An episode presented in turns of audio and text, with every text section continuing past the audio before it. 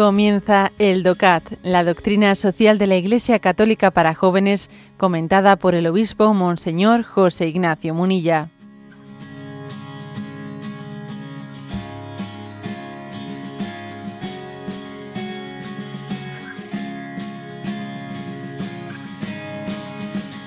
Nos toca comentar el punto 25 del DOCAT dentro del apartado La unión hace la fuerza. Y pregunta, ¿cómo surgió la doctrina social? ¿Eh?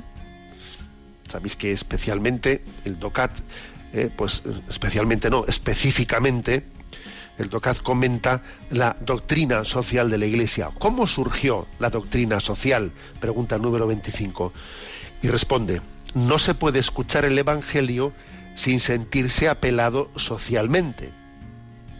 Las palabras doctrina social, sin embargo, se refieren en concreto a aquellas manifestaciones de índole social sobre las que el magisterio de la Iglesia se ha venido pronunciando desde la encíclica Rerum Novarum del Papa León XIII.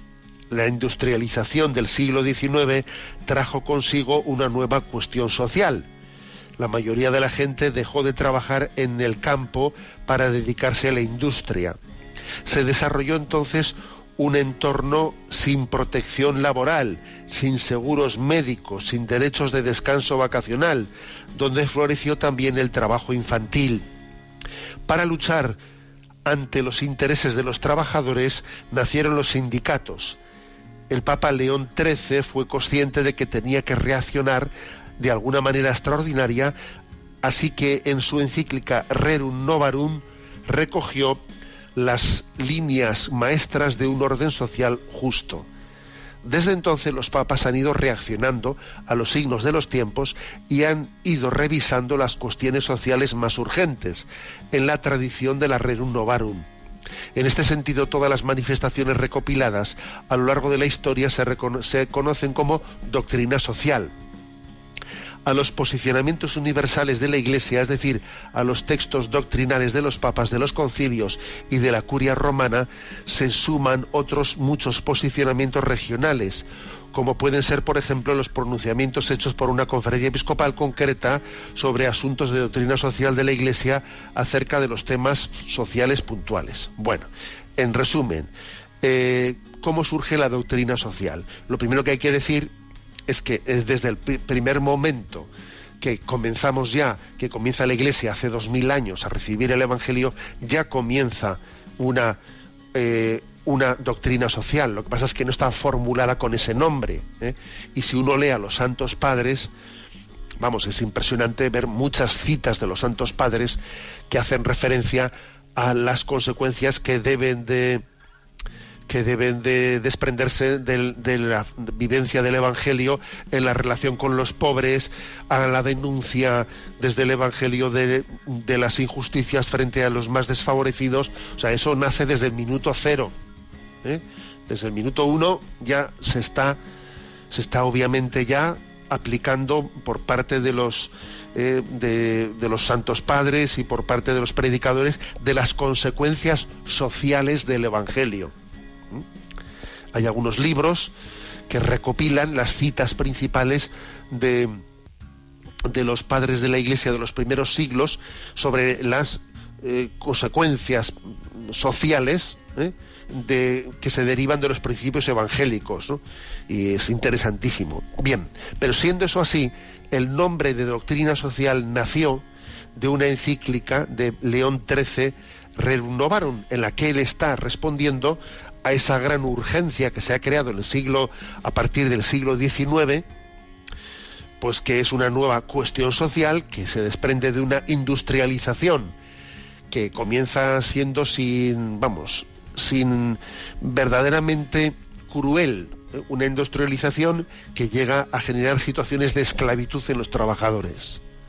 ¿eh? sin protección social ninguna, sin, sin un sistema, eh, sin un sistema de, protección de los niños menores y, bueno, una, una, auténtica barbaridad dentro de este occidente capitalista. ¿eh? Que entonces, obviamente, la Iglesia sintió la necesidad de decir una palabra, el Arrerum Novarum. ¿eh? el marxismo había dicho la suya. ¿eh? El marxismo, frente a esta revolución industrial, dijo su palabra, que fue la palabra de lucha de clases, ¿no? Y la Iglesia dijo una palabra frente a ese capitalismo salvaje, que fue la de la justicia social, que es otra cosa distinta, ¿no? Justicia social y no, y no hablo de un sistema político alternativo, porque eso no le corresponde a la Iglesia, pero sí hablo de la necesidad de una justicia social en el pues en la manera de, de que los políticos lleven adelante esos principios, ¿no? Y mm, después de esa encíclica Rerum Novarum han ido saliendo más, más encíclicas, todo un elenco de encíclicas, pues que la última de ellas, que está también entroncada dentro, pues es la de Laudato Si. Laudato Si sobre el tema de la ecología es también otra encíclica que termina también conjugando con, las, eh, con este itinerario de la doctrina social de la Iglesia. Juan Pablo II fue uno de los papas que más que más aportó eh, a, ese elenco de las, de las encíclicas de la, de, la doctrina social de la Iglesia, dependiendo, ¿no? O sea, saliendo, saliendo a responder eh, a, a, los, a, los, retos de los signos de los tiempos, se han ido publicando eh, pues distintos pronunciamientos y aquí dice además que no son solo a nivel de magisterio eh, universal, sino también las conferencias episcopales o los obispos eh, en, su, en, otros contextos más, más reducidos también lo, hacemos. Por ejemplo, recuerdo que aquí cuando comenzó la crisis económica, la, la última crisis económica, pues los obispos del país, del País Vasco y también el arzobispo de Pamplona publicamos una carta pastoral con el título Una economía al servicio de las personas.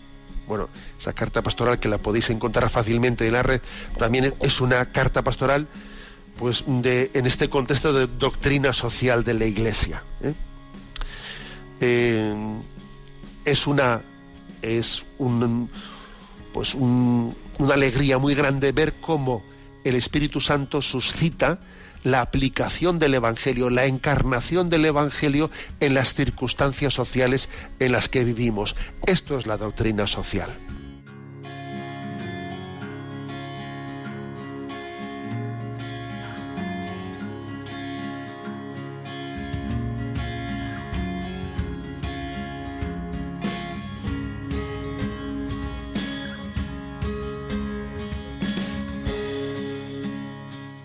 Has escuchado el DOCAT, la doctrina social de la Iglesia Católica para jóvenes, comentada por el obispo Monseñor José Ignacio Munilla.